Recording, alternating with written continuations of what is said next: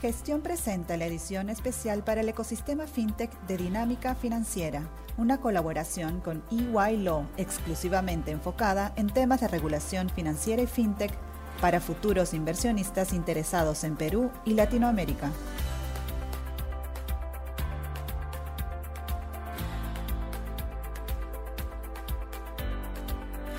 Hola, soy Adolfo Morán, abogado senior de regulación financiera y fintech de EY Law.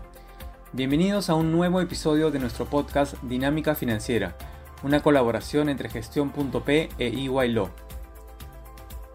Recientemente se ha presentado el proyecto de ley número 1584-2021 CR que declara de interés nacional y necesidad pública la implementación de una política pública que fomente la masificación de la banca abierta o también conocida como Open Banking.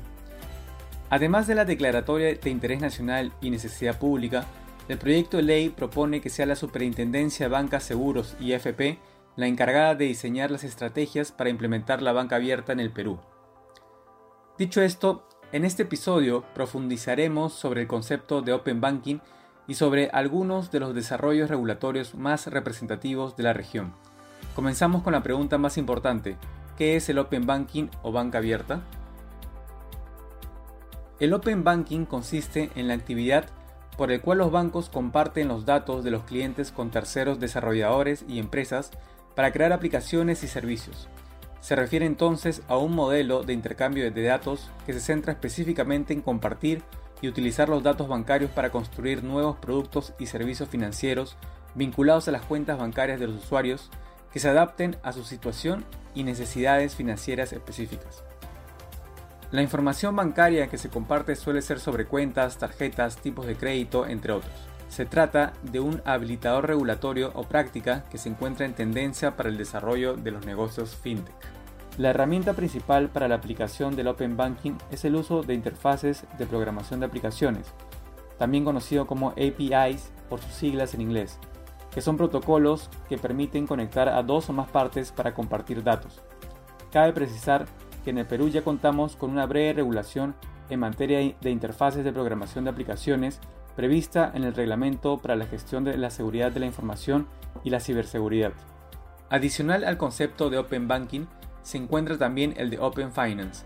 A diferencia del primero, el Open Finance no solo comprende datos bancarios, sino una mayor cantidad de data que incluye datos de las autoridades fiscales, seguros, fondos de pensiones o incluso proveedores de servicios como las compañías eléctricas, los cuales también pueden aprovecharse para crear nuevos productos y servicios financieros. La ventaja de este modelo de intercambio de datos es que permite comprender de manera más real las transacciones diarias de los usuarios. El Open Finance sería entonces un modelo que se adecuaría para países de América Latina en los que el porcentaje de bancarización aún no es muy alto.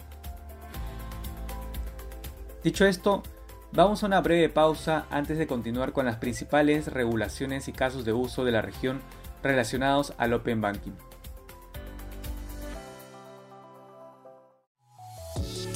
Suscríbete a Gestión desde 49 soles mensuales y accede a nuestro contenido premium de manera ilimitada en gestión.p. Recibe el diario impreso de lunes a viernes en la comodidad de tu casa y disfruta de cientos de descuentos del Club de Beneficios. Si ya eres suscriptor del diario impreso, accede al plan digital gratis por tres meses. Mayor información en www.gestion.p suscripciones.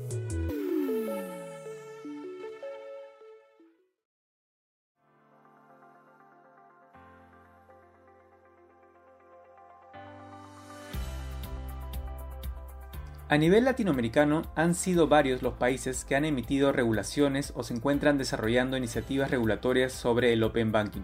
Entre ellos tenemos a Colombia, Chile, México y Brasil. Dentro de este grupo queremos destacar los casos de México y Brasil. México ha sido pionera en la regulación del Open Banking en la región.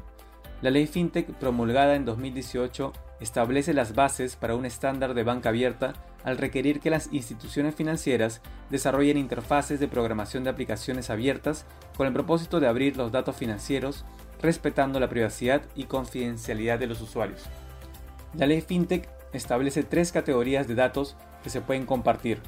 Los datos financieros abiertos, los cuales no contienen información confidencial, por ejemplo, datos sobre ubicación de cajeros automáticos, información de productos ofrecidos al público, entre otros. El segundo, los datos agregados, referidos a información estadística relacionada con operaciones realizadas por o a través de las entidades financieras reguladas. Y, como tercero, los datos transaccionales, referida a información relacionada con el uso de productos o servicios, por ejemplo, datos sobre las cuentas de, depósito, créditos, entre otros. Cabe mencionar que los datos transaccionales solo podrán ser utilizados para los fines estrictamente autorizados por el cliente, por lo que las entidades financieras deberán de interrumpir el acceso de información tan pronto el titular retire su consentimiento, existan vulnerabilidades que pongan en riesgo la información de sus clientes o el tercero incumpla con los términos y condiciones que se hayan pactado para el intercambio de información. Actualmente, la implementación del Open Banking en México sigue en desarrollo, habiéndose iniciado la primera fase en junio de 2021, conllevando que los bancos deban facilitar el intercambio de datos abiertos relativos a cajeros automáticos y sus productos. Por otro lado, tenemos el caso de Brasil, el Banco Central y el Consejo Monetario Nacional aprobaron el lanzamiento de iniciativas de Open Banking a principios de 2019 como parte de una clara estrategia de modernizar el sistema financiero brasileño.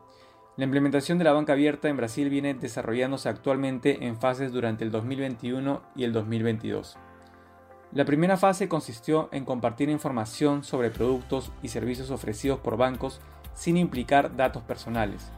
La segunda fase comprendió datos personales de clientes, incluido en registros y transacciones relacionados a productos y servicios financieros. La tercera fase conlleva compartir información transaccional y financiera que facilita que usuarios puedan iniciar operaciones de pago sin la necesidad de hacerlo por los canales de las entidades financieras, así como para recibir propuestas de crédito.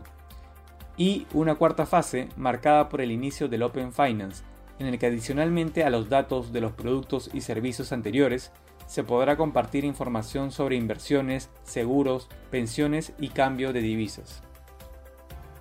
Solo las instituciones financieras y otras instituciones autorizadas para operar por el Banco Central pueden participar en el ecosistema de Open Banking.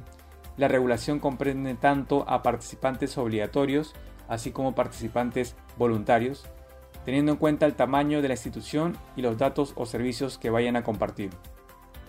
Finalmente, cabe señalar que el actual desarrollo del Open Banking en Brasil destaca por la estrategia de una implementación progresiva, la amplia participación de diferentes actores y por la sólida estructura regulatoria, liderada por el Banco Central de Brasil.